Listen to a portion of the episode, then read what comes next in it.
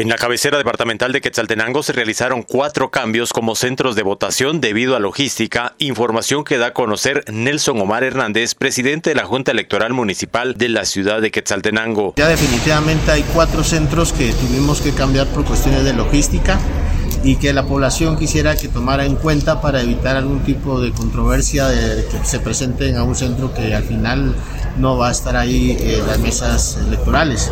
Sería la Iglesia Palabra en Acción. Este centro fue trasladado a la Escuela Las Tapias.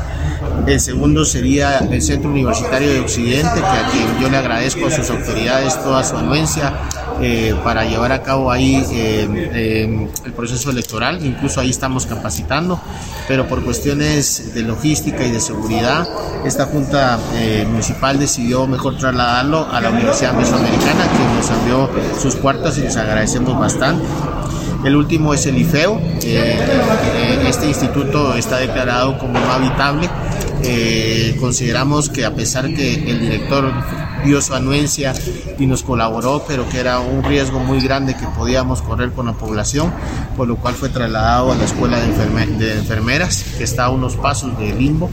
Y el último sería la Universidad Da Vinci, que también pues por cuestiones eh, personales no nos pudieron otorgar ese espacio, pero agradecemos a la Universidad Mariano Galvez y a sus autoridades locales que hicieron todo un esfuerzo para que nos dieran las instalaciones de la zona 2 de aquí de la ciudad de Quetzaltenango. Estos son los cuatro cambios que vamos a tener. Yo le pido a la población, por favor, tomarlos en cuenta, eh, que puedan guiarse eh, de una mejor manera a través de nuestras plataformas Facebook e Instagram y nuestra página web, que aparecemos como Junta Electoral Municipal de Quetzaltenango 2023. Desde Emisoras Unidas Quetzaltenango informa Wilber Coyoy, primera en noticias, primera en deportes.